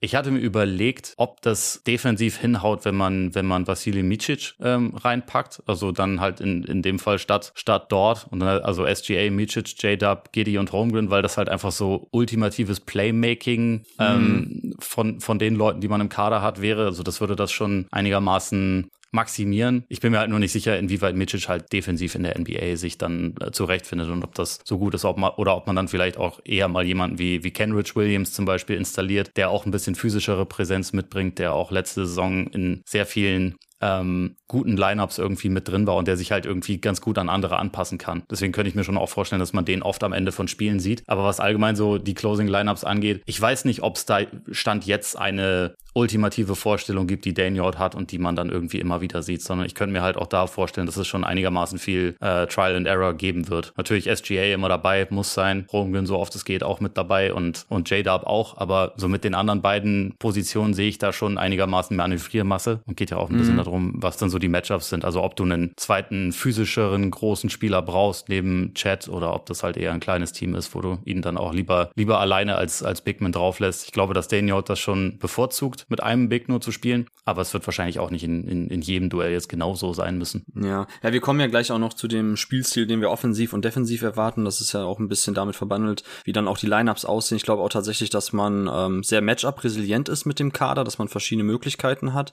ähm, je nach Matchup eben. Würde ich aber gleich dazu kommen. Ich würde es erstmal vorschieben, dass wir einmal kurz noch über die Rotation sprechen und wir hatten jetzt gerade Lou Dort schon als jemanden auserkoren, vor allem ich, wo ich sofort sagen würde, ah, da kann man die Minuten gerne ein bisschen zurück zurückfahren. Äh, ich glaube, dass man die Skills, die er mitbringt, äh, die Rolle, die er ausfüllt, dass man das auch auf andere Schultern verteilt bekommt und er einfach nicht effizient im Angriff genug ist und der mehr wegnimmt, als er dir gibt. Das wäre so mein offensichtlicher Kandidat für zu viele Minuten. Hast du sonst jemanden noch im Kader, wo du sagst, der sieht zu viele Minuten oder wird, könnte zu viele sehen? Ich glaube, eigentlich geht's eher in die andere Richtung. Ich glaube eher, dass ich mir bei einigen Leuten ein bisschen Sorgen mache, ob die genug spielen werden ähm, okay, oder beziehungsweise so viel, wie sie jetzt in anderen Teams das brauchen oder kriegen würden. Ähm, mhm. Einfach weil es so viele Optionen gibt. So jemand wie Robinson Earl wird wahrscheinlich ein bisschen weniger spielen insgesamt als letzte Saison, aber halt auch dadurch, dass jetzt ein echter Big Man da ist, was vorher einfach nicht der Fall war. Ja, kommen wir gerne dazu. Also du hast jetzt gerade schon ähm, Jeremiah Robinson Earl angesprochen, jemand, der aber vielleicht auch noch gecuttet wird, den wir da gerade schon dabei hatten. Was wären denn so andere Spieler? Also es gibt ja einerseits, finde ich, sowohl ein bisschen den Clusterfuck auf den großen Positionen, weil ich hätte mir auch jetzt rausgeschrieben, muss man mal gucken, wie man das austrahiert zwischen Chad Holmgren, Jalen Williams, ähm, Mark Degnold ist auch niemand, der davor zurückschreckt, mal super small zu gehen. Das haben wir letztes Jahr auch schon in Ansätzen gesehen. Also da muss man mal schauen, ob jetzt Jalen Williams nach den guten Ansätzen, die er zum Schluss gezeigt hat, vielleicht sogar auch wieder einige Minuten verlieren wird und natürlich auf den kleinen Positionen sowieso. Also du hast ja schon angesprochen, dass Micic reinkommen könnte, ähm, um so viel Playmaking, ähm, Savant-Masse wie möglich reinzukriegen, kriegen mit ihm und Giddy und SGA. Ähm, dazu gibt's halt noch Casey Wallace als Rookie, den ich gerne Minuten geben würde. Trey Mann, der gute Fortschritte in der Summer League gezeigt hat, so als On-Ball-Creator, der nochmal ganz andere Fähigkeiten auch als Dribbler mitbringt oder als Scorer als die anderen Jungs. Isaiah Joe, den du eigentlich brauchst. Also ja, wie siehst du das so? Welche Spieler meinst du auch sollten eigentlich jetzt hinsichtlich der Minutenverteilung von Dagnott in eine prominentere Rolle gesteckt werden? Und wo sagst du, ja, okay, da ist eben dann die Möglichkeit, dass er auch tatsächlich hinten rüberfällt? Also ich glaube, ich glaube, Joe zum Beispiel, den du genannt hast, das ist jemand, den, den können die eigentlich super gut gebrauchen. Ich weiß aber nicht, inwieweit das äh, dann von den Rotationen her auch passieren wird. Ähm, bei, bei Case Wallace bin ich einfach gespannt. Ich meine, das, das kann ich auch nicht so, nicht so gut beurteilen, wie Presti mit dem kalkuliert, aber ich sehe da halt auch mhm. einfach, es, es gibt viele Anwärter für die Position. Und ein Name, den ich jetzt, glaube ich, noch nicht gehört habe, aber der jetzt auch nicht die, nicht die prominenteste Rolle in seiner Rookie-Saison hatte und den sie, also für den sie eigentlich auch ein ziemliches Investment getätigt haben. Also für den hatten sie auch, wenn ich recht entsinne, zwei Picks getradet, um ihn dann an elf zu holen, ist halt Usman Jiang, der ähm, in seinem ersten Jahr halt einfach auch, ja, also 39 Einsätze hatte er, die aber auch nicht, nicht berühmt waren, nicht so so richtig lang waren. Und da frage ich mich halt einfach, was so der, der Plan für ihn ist, weil er für mich bisher einfach auch nicht zwingend aussah wie jemand, der jetzt in der Rotation wirklich hilft. Und gleichzeitig mhm. haben sie, wie gesagt, auch was für ihn investiert und wollen ja, denke ich mal, was von ihm. Und da bin ich halt einfach gespannt, inwieweit sie ihn so ein bisschen in bessere Positionen bringen können. Ja, ich habe tatsächlich Usman Yang jetzt in der nächsten Kategorie mir rausgeschrieben, nämlich bei den Breakout-Kandidaten. Also es gibt natürlich so naja. offensichtliche Kandidaten wie ein Jalen Williams, der jetzt wirklich schon vielleicht tatsächlich nochmal einen krassen Schritt macht hin Richtung All-Star. Also ich meine, SGA ist gesetzt. Bei Gidi ähnliches der eine starke WM gespielt hat, wie ich finde. Ähm, aber so einer so aus der zweiten, dritten Reihe wäre tatsächlich für mich Usman Yang aufgrund eben seiner Summer League, die er gespielt hat, wo wir ihn hauptsächlich, ich meine, letztes Jahr auch schon, wenn er mal gespielt hat, meistens in der Rolle des Stretch Vierers, der größtenteils die, die Dreier-Chuck, die er dann als Spot-Up-Guy bekommt. Aber jetzt bei der Summer League haben wir ihn halt in verschiedeneren Rollen gesehen. Wir haben ihn mehr off the dribble gesehen, wie er Closers attackiert, wie er auch mal ein Side-Pick-and-Roll läuft, wie er selber auch mal öfters versucht, zum Korb zu kommen. Und es ist ja bei ihm auch ähnlich wie bei äh, Pokuschewski und da sehen wir natürlich auch, in welche Richtung Presti denkt und Degnold ja sowieso, der sich am liebsten wünscht, dass er fünf Leute auf dem Feld hat, die alle Shoot Dribble Pass Guys sind. Ähm, dass Usman Yang ja auch jemand ist mit seiner Größe, der halt sehr unorthodox spielt, aber da tatsächlich auf verschiedene Weisen Plays machen kann. Und ich glaube, dass Yang auch mit seiner Länge defensiv, wenn er jetzt ein bisschen an seinem Positioning Game gearbeitet hat, weil die Thunder ja auch defensiv sehr stark davon abhängig sind in dem aggressiven Scheme, das sie spielen. Sie verteidigen immer auf dem Level des Screens, switchen viel, haben dann auch Scram Switches hinten, um da ähm, unvorteilhafte Matchups wiederum rauszunehmen, dass da Yang tatsächlich den nächsten Schritt gehen könnte. Und ich glaube, dass man bei ihm auch wirklich noch gnädig sein wird mit den Fehlern. Du hast auch gerade gesagt, wie bei Pokuschewski, das Investment, das man getätigt hat. Und ich glaube, dass Yang, der eine äh, sehr, sehr schwache Rookie-Season äh, gespielt hat, die On-Off-Zahlen sehen zwar ganz gut aus mit plus 3,2 und plus 3,9 mit ihm auf dem Feld, ähm, aber sein True Shooting von 50% ist nicht berauschend, hat halt Probleme, gegen Kontakt zu finishen, ähm, Dreier viel mal so, mal so. Also ich glaube schon, dass bei Yang sehr viel Luft nach oben ist und er könnte tatsächlich den nächsten Schritt gehen und auf der großen Position dann auch tatsächlich, wenn Pokuschewski es nicht schafft, auch mit Holmgren ein sehr, sehr spannendes ähm,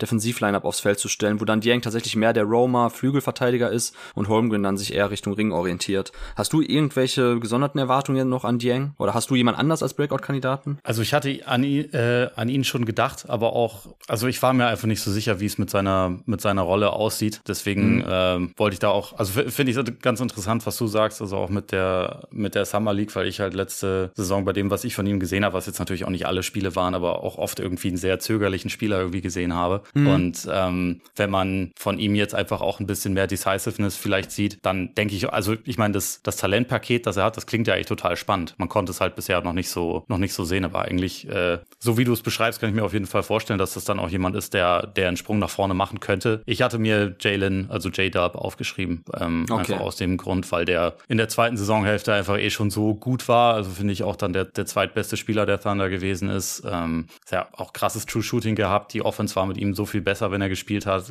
Also ich mag einfach sein, sein Komplettpaket und bin so ein bisschen gespannt, in welche Richtung er das noch treiben kann. Also ob der eher Richtung richtig guter Rollenspieler geht oder eher so Richtung sekundärer Star. Weil ich finde bei ihm, oder also wenn man so über die Thunder nachdenkt, mhm. Giddy und Shay, da kann man ein bisschen überlegen, wird das langfristig ein richtig guter Fit sein oder, oder nicht? Ne? Also weil es halt einfach gerade bei, bei Giddy schon so ein paar Fragezeichen gibt und bei Jalen Williams habe ich das halt überhaupt nicht. Ich finde, der, der ergänzt sich also eh schon so gut mit Shay, dass ich mir vorstellen kann, der, der ist so für die, für die langfristige Zukunft des Teams halt unfassbar wichtig. Und ich kann mir vorstellen, dass da halt schon auch echt noch, ein, noch einiges irgendwie irgendwie geht. Also auch, auch defensiv und irgendwie wie er das Spiel liest und so. Der hat ja auch irgendwie super lange Arme, könnte echt ein guter Verteidiger werden. War, finde ich, in Ansätzen auch schon ganz gut. Also ähm, da bin ich einfach gespannt, ob das so rapide weitergehen kann wie in der zweiten Saisonhälfte.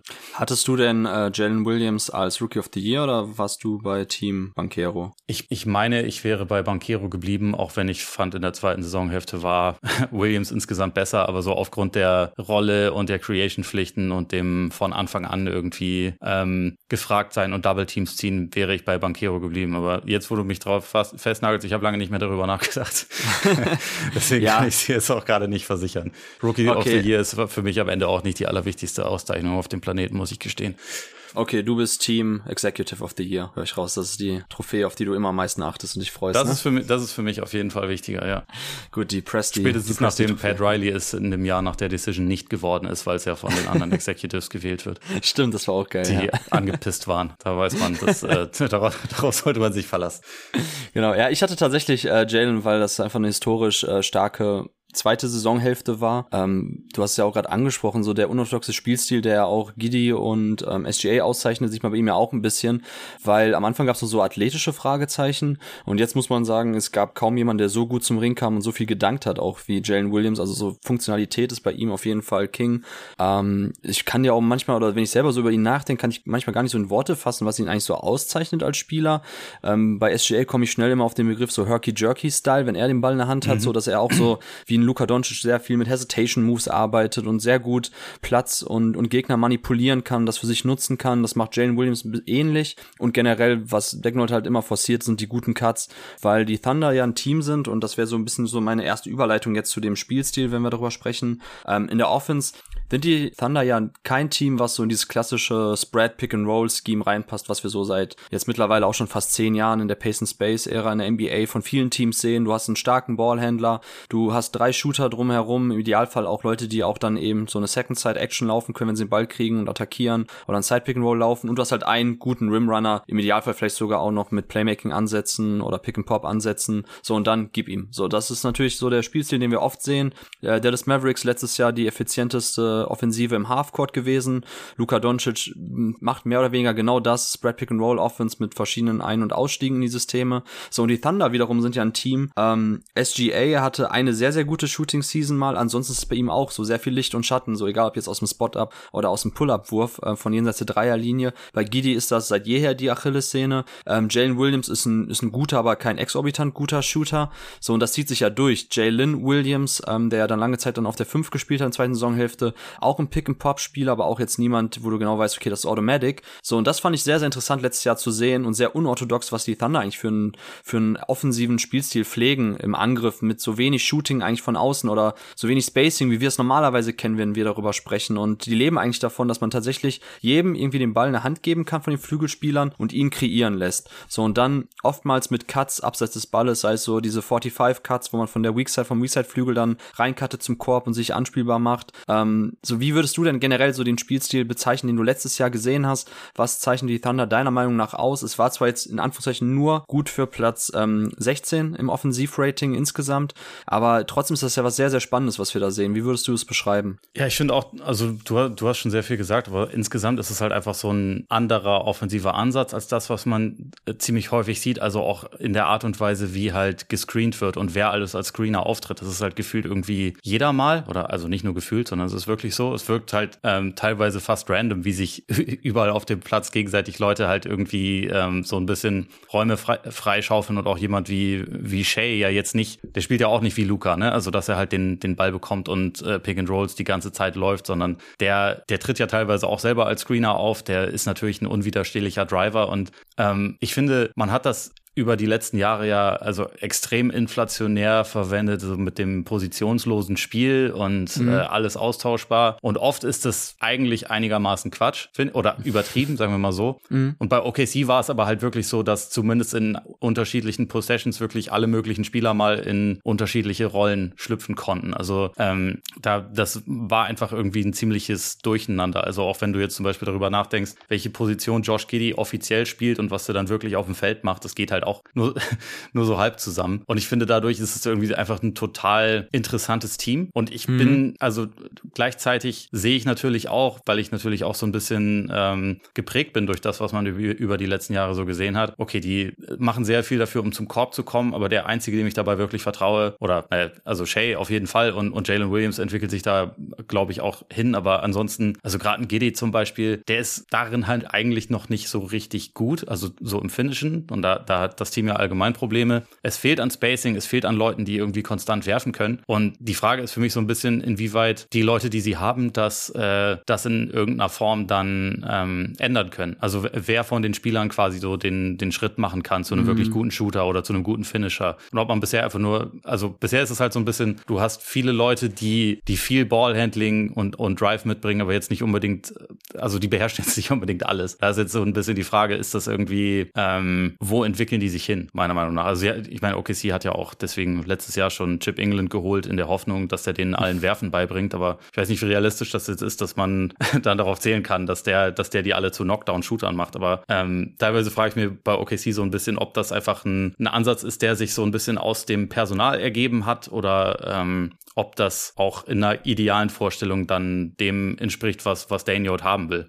Sehr interessant, ja. Also ich meine, der Superstar des Teams und ähm, du hast ja, glaube ich, keine Liste eingereicht zu der jeden Tag im Top 30 Ranking, ne? Oder? Bin ich da richtig informiert? Nee, weil ich die halt mal wieder, also die Aufforderung im Urlaub bekommen habe und da das tatsächlich keine, äh, keine Zeit für hatte. Sonst hätte ich sie eingereicht. Ist, ist, nicht schlimm. Ich will keine Entschuldigung, keine Auswüchse. Ich will jetzt von dir ja, aber dafür on the spot hören. Ähm, hättest du SGA in der Top 10 gehabt? Äh, Top 10 noch nicht, aber auch nicht so weit davon entfernt. Okay, okay. Ja, ich war ja der größte Believer von allen Leuten, die die Liste eingereicht haben mit SJ auf 7. Deshalb will ich noch mal kurz über ihn sprechen. Ist, weil, äh, ist gut, ja. Ja, aber, also, also ich meine, mein, ich, ich ja. mag ihn auch sehr. Ich möchte einfach nur mal sehen, dass er, dass er das, was er jetzt so ähm, gezeigt hat in der Regular Season, dass er das auch in den Playoffs macht. Aber da muss ich auch gestehen, zum Beispiel das, was man bei der WM von ihm gesehen hat, das stimmt mich hoffnungsvoll, wenn es jetzt nicht gegen Alexa Avramovic ging. ja, genau. Lass mal kurz darüber sprechen, nämlich gerne über SGA. Also letztes Jahr monströse Saison ähm, 32er Usage Rate geschultert, äh, 125 Offensivrating, ähm, einer der effektivsten Scorer auch in der NBA. Du hast die Drives angesprochen, kaum einer kommt so oft und so gut und so leicht aussehend irgendwie zum Korb wie SGA.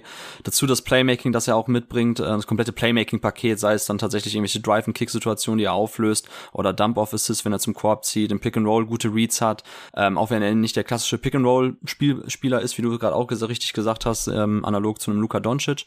Aber bei SGA und ich habe ihn jetzt an sieben gehabt. Ich weiß, das ist hoch. Ähm, ich habe aber jetzt schon eine All-NBA-Season von ihm gesehen. Ich sehe noch viel Entwicklungspotenzial. Und natürlich ist die eine Sache immer bei ihm auch selber das Thema natürlich, wie reagiert er da drauf, wenn tatsächlich mal eine Defensive sehr klar gegen ihn schemt. Erste Kritiker sagen ja natürlich, schaut euch die, schaut euch das Spiel gegen die Timberwolves an. Da haben wir dann auch gesehen, wie man die komplette Offense um SGA kalt stellen kann, wenn man halt sehr viel in den Gaps aushilft, also sehr viele Driving Lanes aggressiv schließt und ein bisschen weniger weggeht so von dem klassischen klassischen, so ähm, man hilft halt Weak Side entfernt aus, sondern nee, lass ruhig die Shooter komplett auch von der Strong Side stehen, lieber immer die Gaps schließen.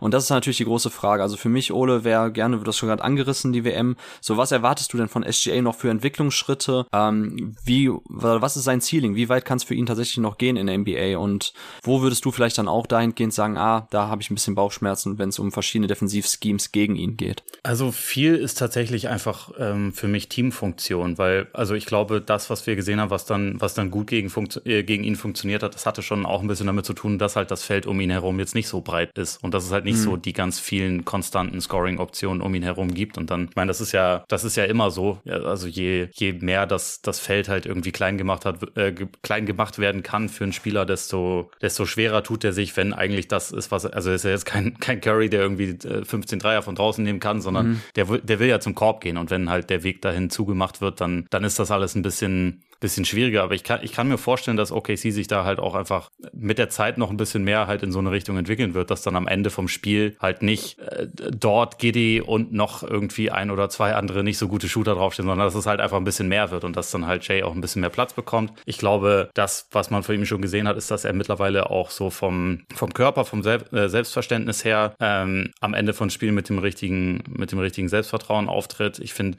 also was er, was er mit dem Drive macht und wie unwiderstehlich er dabei ist, zum Korb zu gehen. Das, ähm, wir hatten gestern gerade die Hall of Game Folge zu, äh, zu ihm aufgenommen, deswegen ähm, habe ich noch, noch frisch im Kopf. Nee, zu ihm noch nicht, aber zu, äh, zu Dwayne Wade, okay. der ja auch so ein, so ein Guard war, der viel den Ball in der Hand hatte, der jetzt keinen verlässlicher, verlässlichen Dreier hatte, aber also viel aus der Midrange gemacht hat und halt unwiderstehlich darin war, zum Korb zu gehen. Und mhm. also Shay ist ja nicht so diese Art von explosiver Athlet, aber so in der Konstanz, wie er da hinkommt, wie gut er auch darin ist, dann Freiwürfe zu ziehen, wie gut er darin ist, Kontakt aufzunehmen und so und dabei dann auch noch das Auge hat. Ich finde, das, das geht schon so ein bisschen in so eine D-Wade-Richtung. Und also das war letzte Saison jetzt auch noch eine Entwicklung bei ihm, die mich da doch sehr gefreut hat nach den, nach den Jahren zuvor, war, dass er, finde ich, halt auch defensiv einfach wieder viel, viel besser aussah als mhm. ähm, in den Jahren davor und dass halt der Effort da wieder richtig gestimmt hat. Und deswegen, ich glaube, es ist halt insgesamt bei ihm wahrscheinlich noch so ein bisschen Decision-Making, was er verbessern kann, da noch ein bisschen konstanter werden. Und klar, wäre auch cool, wenn der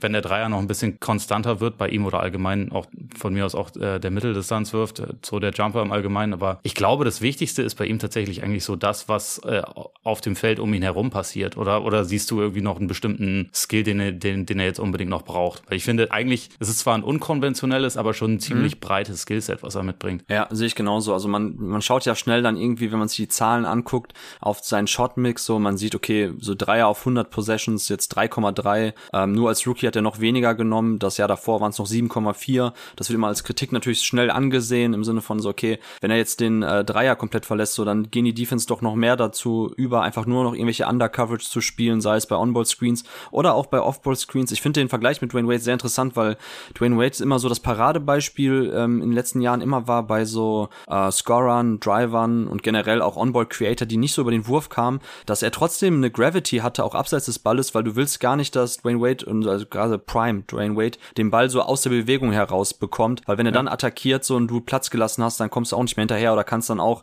nicht mehr richtig contain. Und das war immer so ein bisschen, ah, Gravity ohne Shooting, das ist äh, Dwayne Wade, so Paradebeispiel. Und bei SGA ist ja der Witz, dass er eigentlich ein guter Werfer ist. Also es ist schwierig irgendwie drauf festzunageln, woran es hakt beim Dreier. Also seine Freiwurfquote ist ja einer der besten Freiwerfer der NBA, letztes Jahr bei 90 Prozent, über die Karriere 84,5 Prozent, der Touch aus der Mitteldistanz bei seinen Floatern, ähm, wirklich wunderschön. Also ich finde, es gibt wenig Spieler, die so einen guten Touch auch haben wie SGA.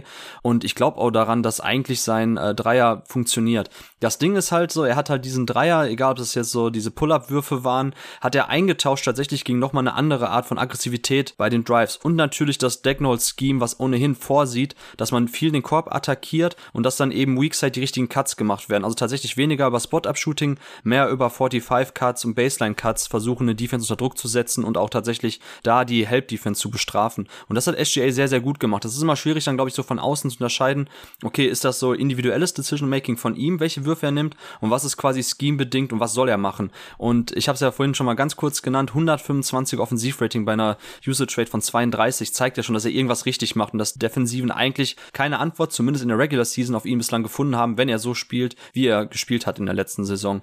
Also da ist tatsächlich dann der Punkt, dass ich glaube ich eher die Befürchtung habe, dass wenn es in die Playoffs geht und dann muss SGA natürlich ein bisschen variabler beim eigenen Scoring sein und auch ein bisschen mehr darauf reagieren, was die Defense macht und weniger Kopf durch die Wand. Aber da kommt, glaube ich, auch tatsächlich so das offensive Scheme, so dieses Dribble Drive Motion Offense von Decknold an ihre Grenzen, an das Offball Cutting kommt da irgendwann an die Grenzen. Ähm, da brauchst du einfach ein bisschen mehr, ja, normales Spacing, wenn ich so nennen darf.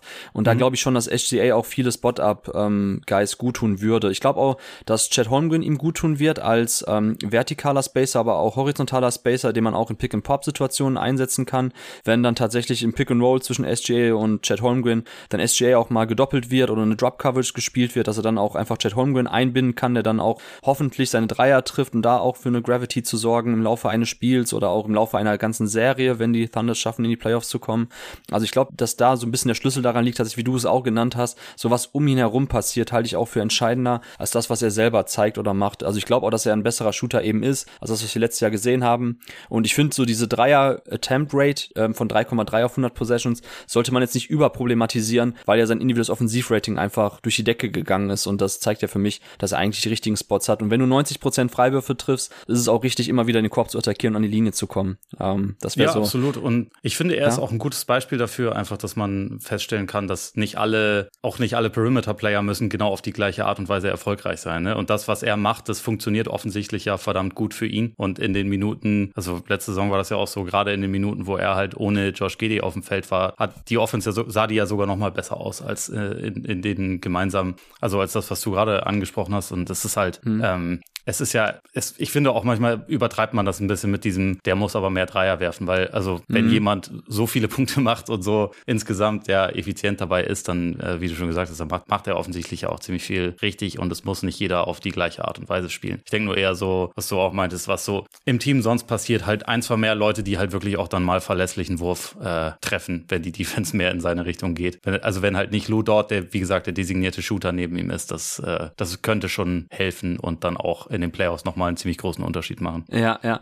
Ja, du hast es angesprochen, deshalb will ich das kurz hinterherwerfen, die Zahl. Also, wenn Giddy auf der Bank saß und SGA auf dem Feld stand, äh, das waren 2082 Possessions in der letzten Saison, exklusive der Garbage Time, die bei Cleaning the Glass rausgefiltert wurde, hatten die Oklahoma City Thunder ein Offensivrating von 121,4 und waren damit im 94. Percentile. Also für mich als äh, Josh Giddy-Fan ist das natürlich äh, ein herber Rückschlag, weil es natürlich schon im Endeffekt das illustriert, was wir auch angesprochen angesprochen haben.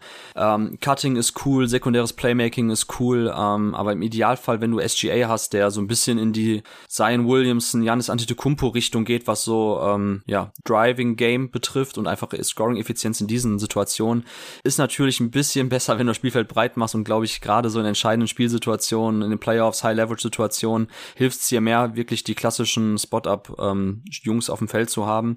Deshalb, ja, gebe ich dir recht, aber kommen wir doch mal kurz zu äh, Gidi noch, bevor wir dann auch langsam Richtung Fazit gleich gehen. Ist das tatsächlich jetzt auch schon so ein erstes, in Anführungszeichen, Make-or-Break-Jahr für Josh Giddy? Weil wenn sich so die Probleme, die wir jetzt sehen, und man hat mit SGA in Top 10, andere würden sagen sogar Top 7 NBA-Spieler in den Reihen, so und, und, und er konterkariert das ein bisschen mit seiner Spielart, so cool die auch ist und so, so sehr das Basketballherz da aufgeht. Ähm, ist das vielleicht für ihn dann auch schon schwierig, das noch zu rechtfertigen, dann Minuten zu sehen? Ähm, wie würdest du das einschätzen? Ich glaube, das ist zu drastisch formuliert. Also zumal er, also der wird in zwei Wochen, wird er 21. Der, der ist zwar jetzt auch schon zwei Jahre dabei, aber ich glaube, da ist halt immer noch schon ein bisschen Geduld geboten, einfach weil er in dem Alter, was er jetzt äh, hat, mit der, mit dem bisschen Erfahrung, was er jetzt hat, kann der halt einfach schon manche Sachen, die jetzt Leute bei seiner Größe sonst einfach nicht lernen. Und ähm, auch er ist so ein Typ, der halt, finde ich, total unkonventionell halt irgendwie ist, aber damit halt ja trotzdem auch schon ordentlich was, was beiträgt. Ne? Ich meine, der hat letzte Saison auch, äh, und ich weiß, Boxscore ist jetzt nicht das Allerwichtigste und so, aber hat, hat ja auch irgendwie 17, 8 und 6 aufgelegt. Ist wie gesagt für mich bisher,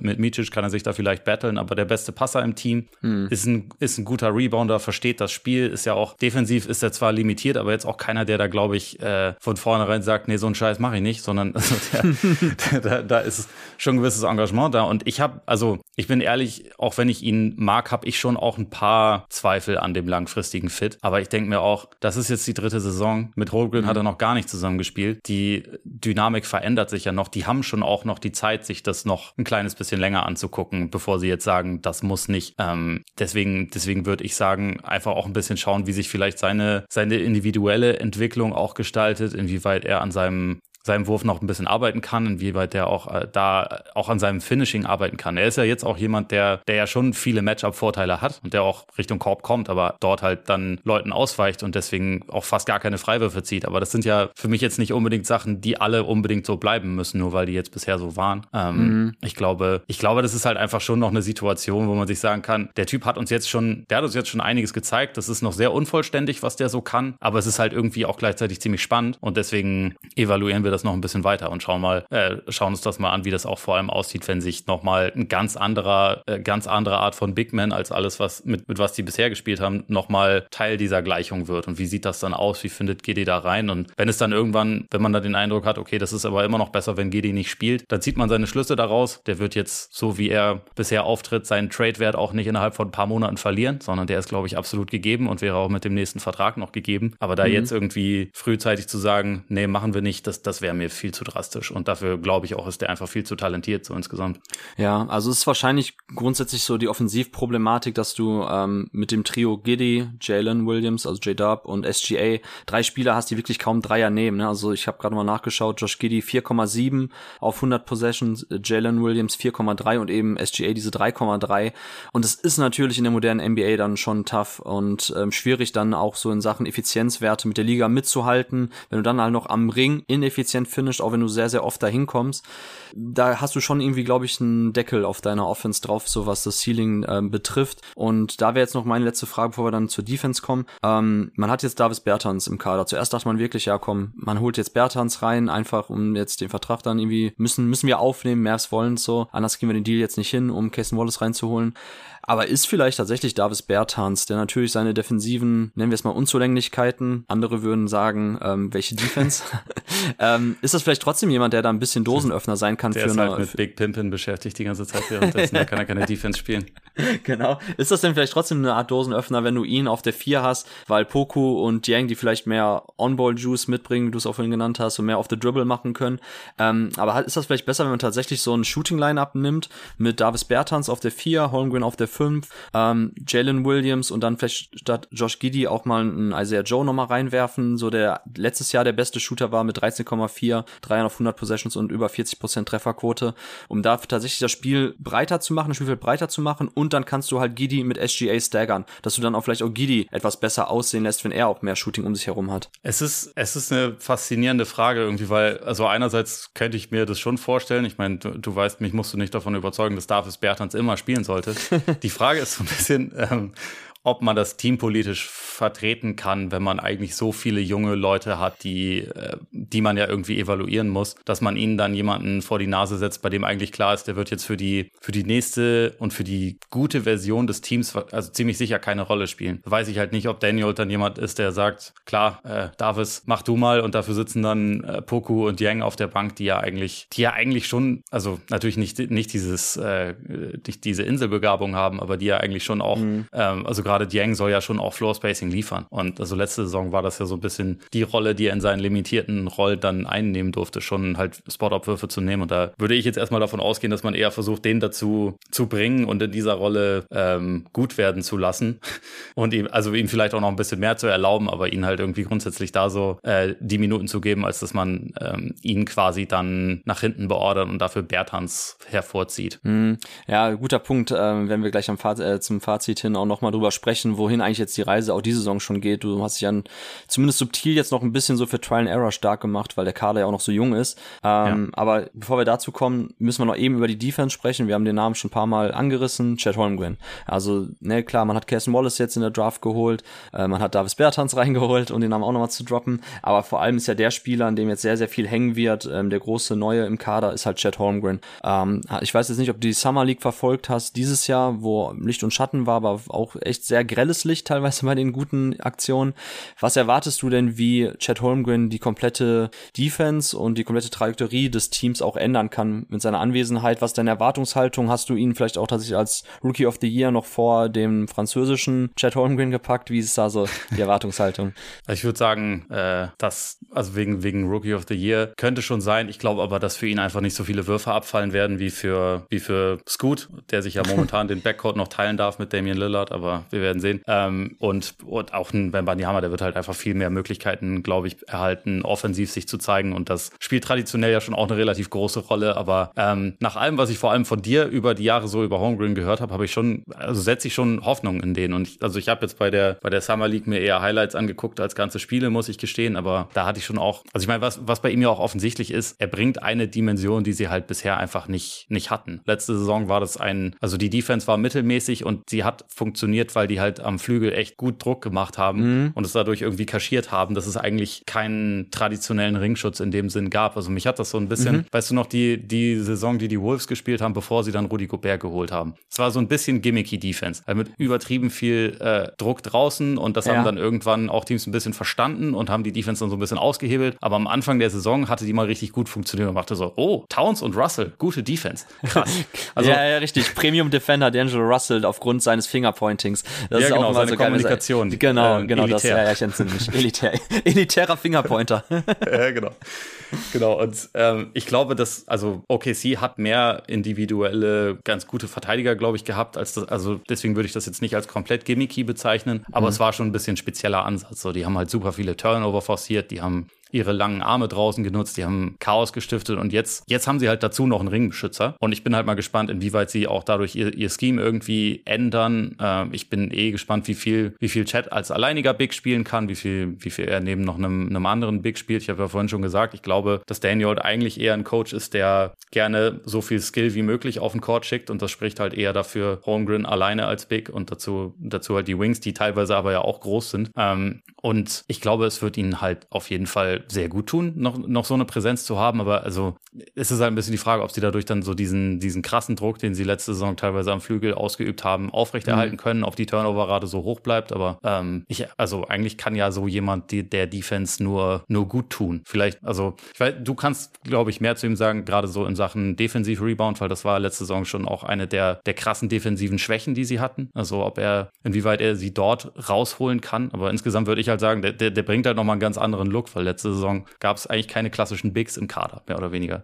Ja, es ist halt immer die Frage, ähm, also die Thunder waren ja am Anfang der Saison lange Zeit eine Top 10 Defense und du hast ja angesprochen, es war vor allem darin begründet, dass man viele Steals und Deflections geholt hat. Äh, man gehört in beiden Bereichen so zu den Top-Teams der Liga. Man hat ein sehr, sehr aggressives Scheme, ähm, sowohl am Ball als auch off-Ball gespielt, dass man teilweise äh, Jump-Switching gezeigt hat, dass man sofort in die Lanes reingegangen ist, dass man sehr, sehr aktiv war und halt immer hoch verteidigt hat, egal ob es bei den On-Ball-Screens eben am Level des Screens oder dass man halt auch sehr früh eben rüber rotiert ist von der Weak Side und wenn man dann auch manchmal ähm, geblitzt hat, also Doppelteams gezeigt hat, dass man dann schnell wieder die Weak Side Rotation gebracht hat, um da wieder den Korb zu beschützen.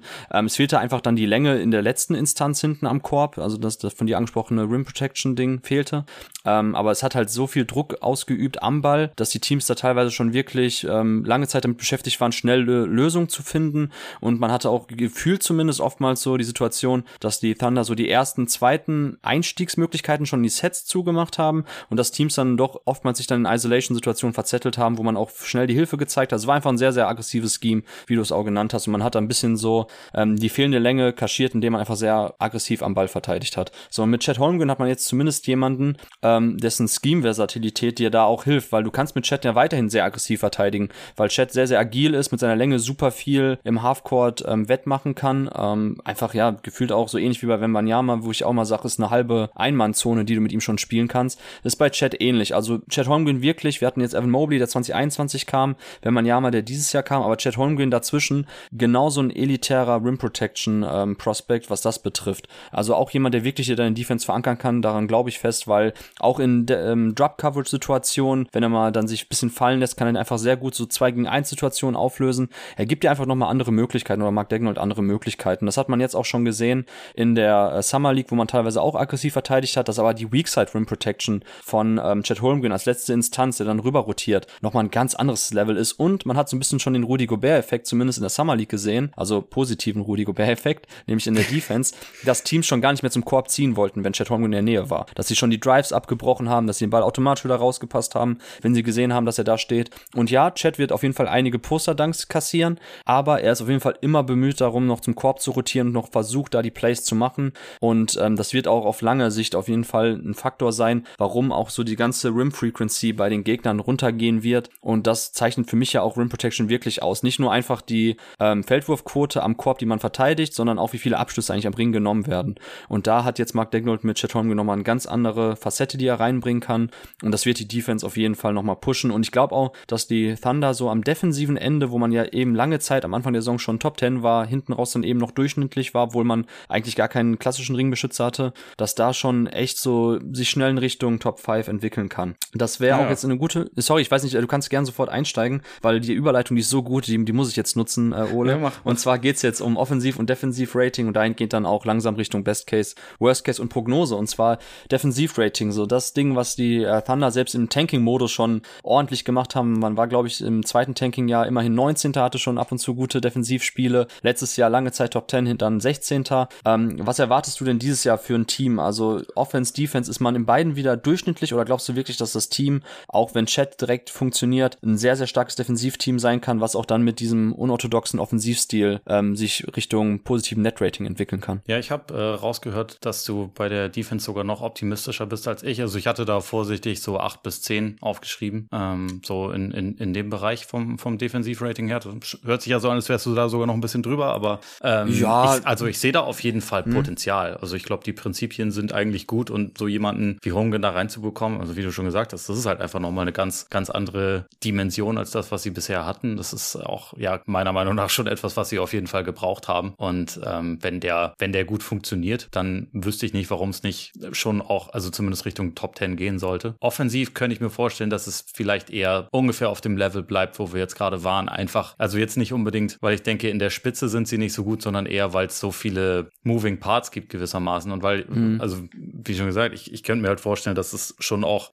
dass diese 15 Leute, die dann am Ende in der Rotation sind oder also im Kader sind, dass die schon auch alle zumindest mal für eine Zeit lang die Möglichkeit bekommen werden, sich zu zeigen. Und das ist dann halt einfach was, wo sich das irgendwie erst finden muss. Und da könnte ich mir jetzt vorstellen, dass nicht von Beginn an die da auf dem ähm, höchsten, höchsten möglichen Level offensiv agieren. Also da habe ich tatsächlich in die, in die Defense ein bisschen mehr Vertrauen als in die Offense. Wie ist das bei dir? Äh, ähnlich, würde ich sagen. Ich habe mir nur gedacht, weil du jetzt gerade gesagt hast, oh, Top 5 klingt schon hart. Ja, klingt hart, aber das Ding ist ja, die waren ja wirklich wirklich lange Zeit, also bis All-Star Break habe ich gerade gesehen, waren sie Platz 8 im Defensivrating und dann hinten raus, als dann Jalen Williams wirklich dann nochmal, ja, noch weniger klassische Rim Protection lieferte als davor dann auch Mascala oder so. Ähm, ich glaube schon, dass, also im Best Case wüsste ich nicht, warum die Thunder sich nicht zu einem sehr, sehr starken Defensivteam entwickeln können, weil, also du hast gerade Moving Parts gesagt, also die Teile sind ja eigentlich schon da und Chad Holmgren bringt jetzt nochmal eine andere Dimension rein und ich glaube auch, dass Dagnall ein sehr, sehr guter Coach ist. Ähm, wie gesagt, in der Offense hat er schon ein unorthodoxes Team gut gefunden geformt. Ähm, die Thunder waren so die Mannschaft, so wir haben ja bei jeden Tag NBA auch immer unsere Play of the Nights letzte Saison gebracht, wo ich immer dann quasi fast jeden Abend mir einen Spielzug mal rausgesucht habe am nächsten Tag und den kurz analysiert habe. Und bei Thunder gab es halt nie oder sehr, sehr selten mal so ein klassisches Setplay, sondern das war halt so viel Dribble, Drive, Motion Offense, wenig klassische Setplays. Und das würde ich mir Fall Decknold zurechnen, dass er da wirklich sehr, sehr akribisch mitgearbeitet hat mit dem Team, ähm, sehr viel Read and React in dem Team drinsteckt, also dass man halt schaut, was macht die Defense, okay, dann reagieren wir mit diesem Cut, wenn wir diesen diesen Cut laufen, machen wir dann wiederum diese äh, Gegenaktion. Das passt halt super gut und ich glaube halt, dass trotzdem das irgendwo gedeckelt ist, was ich vorhin schon mal meinte, dass man halt ohne ja, zusätzlichen Shooting-Boost schon an die Grenzen kommt. Ähm, SGA wird zwar jetzt die letzte Saison bestätigen, das ist meine, meine klare Vermutung. Damit ähm, er am Ende auf Platz 1 ist in deinem Ranking. Damit er dann nächstes Jahr auf Platz 1 ist, ne, das wird, ja gut, ich hatte jetzt Jokic, muss ich gestehen, aber eigentlich, ich bin ja noch einer der letzten Luka Doncic-Believer. Wir beide waren ja auch lange Zeit die, die immer gesagt haben, komm, Luka wird MVP und ich weiß nicht, ob du jetzt mittlerweile ja. davon abgewichen bist, aber ich habe die Befürchtung, wenn ich davon abweiche, dann wird er MVP. Deshalb werde ich Siehst du, an dem Punkt ja. war ich letztes Jahr. Da habe ich, da, äh, da hab ich dann gesagt, schon, okay. jetzt wird's Janis und dachte, werde dafür bestraft und dann war es war es ein Beat, aber. Okay. vielleicht vielleicht wird es ja dieses Jahr dann bei mir so, wenn ich von Luca abweich. Ja, jedenfalls, worauf ich nur hinaus wollte, war, dass ich halt Decknold für einen sehr, sehr guten Coach halte und deshalb glaube auch, dass die Thunder sich Richtung 5, 6, 7, 8 bewegen im Defensivrating und im Offensivrating nicht schlechter werden als letztes Jahr und sondern sich auch dann so zwischen ja 16, 17 und 11, 12 irgendwo einpendeln werden. Ne? Vielleicht dann so 13, 14 und das ergibt auf jeden Fall ein positives Net-Rating und ich würde dann auch kurz einmal so mein Best Case jetzt sagen bei den Siegen. Ich habe mir tatsächlich bei den Thunder rausgeschrieben 52. Da wird man jetzt sagen, wow, das ist krass, gerade in der Western Conference, die so ausgeglichen ist, so egalitär, wäre 52 Siege schon wirklich übel. Ähm, aber ich mich erinnern diese Thunder schon etwas an die äh, Grizzlies der letzten drei Jahre oder vor ja, vor zwei Jahren war das ja, ähm, wo ich dann auch echt sage, boah, ich war echt großer Fan vom Team, bin ja immer noch Fan. Aber das erinnert mich selber bei mir so ein bisschen an dieses Toy Story Meme, die Vorlage, wo so Andy Woody wegschmeißt zur Mülltonne, weil jetzt Buzz Lightyear da ist und I don't wanna play with you anymore. So ist das bei mir mit den Grizzlies und den Thunder. Und ich glaube tatsächlich so, dass die Thunder dieses Jahr das Team sein könnten, was den großen Sprung macht von einem ähm, guten, spannenden Team, durchschnittlichen Team hin zum wirklich guten Team, wo man nach der Saison dann sagt, ach so, ja, eigentlich ein wenig überraschend. Ne? Immerhin steht da ja ein Top 10 Guy mit SGA im Kader, ein sehr super starker Defensiv-Big. Ähm, die anderen Parts passen auch alle. Ja, klar, irgendwie logisch, dass die 50 Siege jetzt geholt haben. Also es ist halt Best Case, aber ich kann halt tatsächlich sehen, wenn es eine Top 5 Defense wird, wenn es dann tatsächlich Richtung Top 10 Offense geht, also 10, 11 rum, dass man vom Net-Rating dann stark genug ist, um auch wirklich 52 Siege einzufahren, man um den Heimvorteil im Westen mitspielt, so das wäre der Best Case, den ich skizzieren würde. Und Josh Giddy, das, äh, das Shooting Coaching hat geklappt und er trifft halt 36 Prozent im guten Volumen. Und was ist in dem Best Case mit, mit Lou Dort passiert aus deiner Sicht? Hast du noch irgendeinen Dort-Wortwitz, den wir bringen können? Nee, der nee, spielt nicht nee, mehr dort, oder? Okay, nee. Nee, Lou Dort, der wird dann, ähm, der wird dann. Der wird seine... im Lou getradet, oder was? ja, irgendwie sowas. Nein, nein, also der, dem wird einfach verboten, am Ring abzuschließen und der soll einfach da, so die Dylan Brooks Treatment, sechs harte äh, Fouls, paar ähm, schlechte Sprüche den Gegnern ähm, in den Kopf hauen und dann noch so paar Würfe chucken, die eh nicht reingehen, dann raus. So, das ist so das Treatment, was ich mir von Lou Dort wünsche. Oh, ich sehe schon, du bist, du bist echt von den Grizzlies ganz schön negativ geprägt über die letzten Jahre. Dann wollen wir einfach mal hoffen, dass SGA sich da nicht auch inspirieren lässt. Äh, aber ja, vielleicht, also vielleicht hat dort ja auch von, von Brooks jetzt bei Team Kanada einfach alles gelernt. Und Dylan Brooks war ja sensationell Verdammt, gut ja, während ja. der WM, von daher. Fieber äh, Brooks ist das neue Ding, glaube ich, ne? Fieber Dylan. Fieber Dylan. ja, komm, äh, genug, Oleg, wir müssen zum Ende kommen. Hau jetzt bitte mal deine, dein Best Case raus. Ja, 53, Case, 54 äh, Siege? Ich hatte äh, Richtung 50 Siege Heimvorteil aufgeschrieben. Also okay. so weit weg sind wir nicht voneinander. Und im Best Case kriegen sie dann auch trotzdem noch den Nummer 5 Pick aus Houston, den sie noch aus dem alten Westbrook äh, Chris Paul Trade kriegen. Das ist auch der krass, Top, stimmt. Top 4 geschützt ja. ist der. Ja, ist, ja, bei Houston ist das Ding, ne? Dadurch, dass sie jetzt so ein paar Veter äh, Veterans reingeholt haben, ist noch lange nicht äh, das klar, ob es wirklich dann am Ende Saison Richtung Tanking geht. Ähm, ja, die Western möglich. Conference ist halt immer noch einfach, also selbst wenn die sich die ganze Zeit anstrengen, kann es halt gut sein, dass die in der Lottery landen, ne? Und dann werden wir sehen, was passiert. Genau, okay. Ja gut, dann haben wir Best Case bei mir 52, bei dir 50. Wo bist du jetzt beim Worst Case ausgekommen? Worst Case hätte ich gesagt, das ist eher so wie letzte Saison, ist vielleicht sogar ein kleines bisschen schlechter, dass es halt so ein paar Growing Pains gibt, ähm, ein bisschen zu viele Anwärter für zu wenige Minuten. Also, dass es sich halt ähm, sich, also es einfach ein bisschen dauert, bis man sich findet, das auch irgendwie Chat einzugliedern als, als ein wichtiges ähm, Core-Piece, dass das halt einfach ein kleines bisschen dauert und dass sich jetzt auch ein paar von den jüngeren Spielern nicht linear so entwickeln. Also ähm, das ist ja, das ist ja immer nicht ähm, 100% safe, dass das bei jedem guten jungen Team dann irgendwie schnurstracks nach oben geht. Es kann ja auch mal irgendwie so Jahre geben, wo es dann halt mal wieder äh, zwischenzeitlich so ein bisschen, bisschen stagniert. Und also gerade so in Sachen, in Sachen Shooting und Fit und zu viele Leute in der Rotation könnte das für mich schon passieren. Und dann hätte ich halt gesagt, der, der Worst Case ist wahrscheinlich eher so im Bereich so 35 bis 38 oder so. Hm, okay, ich habe 38 aufgeschrieben. Ähm, ist jetzt auch bei mir dann eine Spanne von 14 ähm, Siegen, was was ja schon nicht wenig ist, aber ich sehe tatsächlich Thunder so, dadurch, dass ich halt den Best Case hoch angesetzt habe,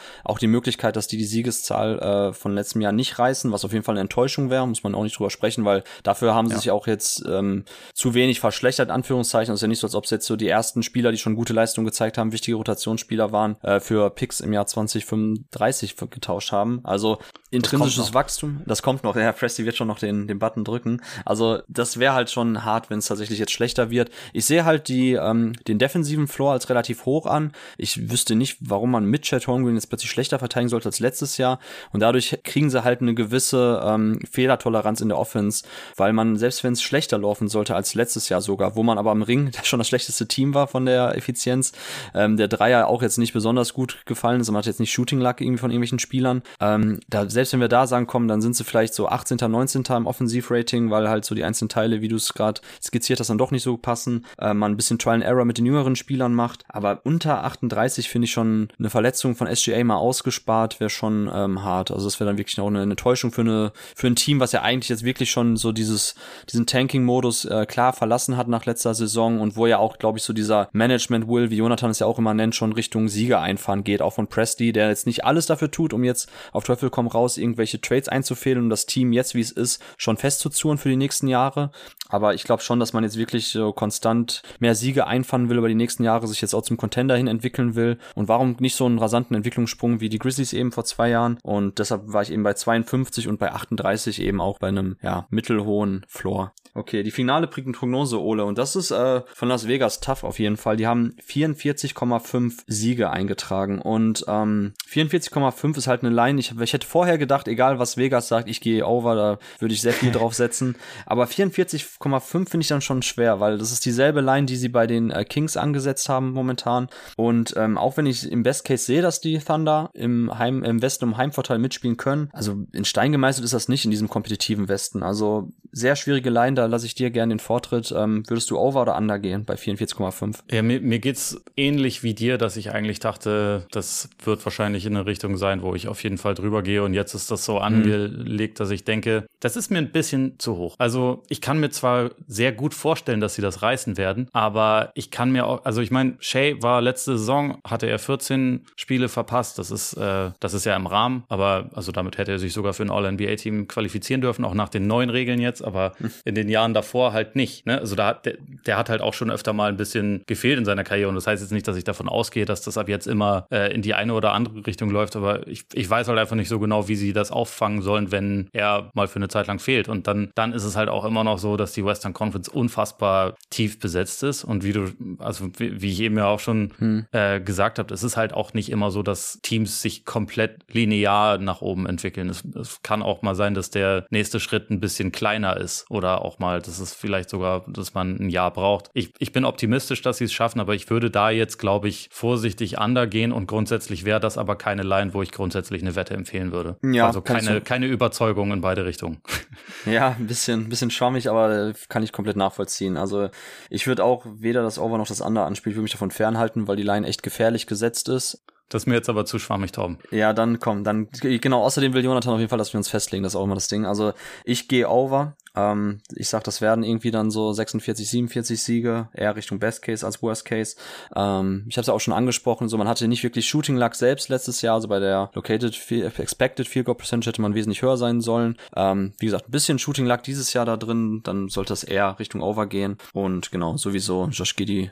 Das wird die Top 30 jeden Tag NBA Season von Josh Giddy. Dann braucht sich keiner mehr wundern, wenn ich ihn Oha. nächstes Jahr drin habe. Das ist ja, ja wenigstens mal noch ein richtiger Hot Take zum Abschied. Das habe ich mir auch aufgeschrieben. Das wäre jetzt nämlich der letzte Satz, weil es noch nicht geschehen, gib uns doch bitte einen äh, Hot-Take von dir. Also ich habe jetzt meinen rausgehauen. Ich glaube, dass Josh Giddy ähm, einen guten Entwicklungsschritt hinlegen wird und äh, ja, damit, damit fahre ich auf jeden Fall gefährlich, weil ich auch mir gut vorstellen kann, dass wenn Giddy das Shooting nicht kommt, dass es immer noch so ein Favorite, äh, also mein Favorite sein wird, aber dass es objektiv schwierig sein wird, dafür immer noch ähm, große Wetten einzugehen. Was wäre denn so dein Hot-Take für die Oklahoma City Thunder zuletzt? Ja, das ist, äh, ist knifflig. Also, keine Ahnung, Shay, Top 3 MVP-Zettel oder ist das nicht hot genug? Aber, für mich also nicht, ich mein, für andere wenn, bestimmt. Wenn, ja. wenn sie unseren Best Case erreichen, dann äh, würde ich sagen, kann das schon ganz gut passieren. Ja, ne, das kann schon passieren. Ähm, ich meine auch Pokuschewski, was einmal First Teamer gewesen. Pokuschewski Trade wäre jetzt auch noch ein Hot Take. Achso, ich dachte MIP wäre jetzt der Hot Take.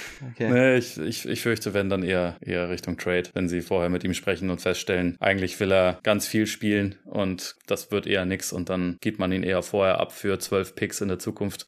So, guck mal, jetzt hast du doch noch mal einen Sam Presti ähm, Pick-Witz gebracht. Das ist doch jetzt ein, ein passendes Ende. Für runde diese Sache, oder? Runde Sache auf jeden Fall. Ja, Ole, vielen, vielen Dank. Ähm, zum Ende hin noch mal gerne etwas pluggen. Was äh, steht zurzeit beim Korpiger Podcast an, ähm, bei Hall of Game? Äh, welches Buch schreibst du jetzt aktuell? Also hau gern was raus. Ja, nur noch Belletristik. ähm, ich habe jetzt, äh, Moment, wir haben gestern beim, beim Korpiger Podcast haben wir gerade den, die Western Conference sortiert, was, äh, wie man heute wahrscheinlich auch schon gemerkt hat, gar nicht so einfach einfach ist. Nächste Woche machen wir mit dem Osten weiter. Hall of Game läuft, wie gesagt, gerade Dwayne Wade aufgenommen. Mal gucken, wann der, wann der Kollege Dre das dann raushaut. Äh, wir haben auch noch eine andere Legende in der Pipeline und ansonsten wird viel geschrieben für Gut Next to Mac und für, für RAN.de. NBA-Kolumne geht ab nächste Woche auch wieder los. Also ah, cool. gibt viel zu tun. Ja, quasi. dann checkt sehr, sehr gerne die Arbeit des guten Ole Freaks aus. Ich kann es nur empfehlen, ähm, nicht nur aufgrund der Wortspiele, da steckt auch schon analytische Tiefe noch mit drin. Das ist auf jeden Fall der Sweet Spot aus Wortspielen und Analyse, wie ich finde. Von daher ja, gerne die Arbeit des Kollegen auschecken.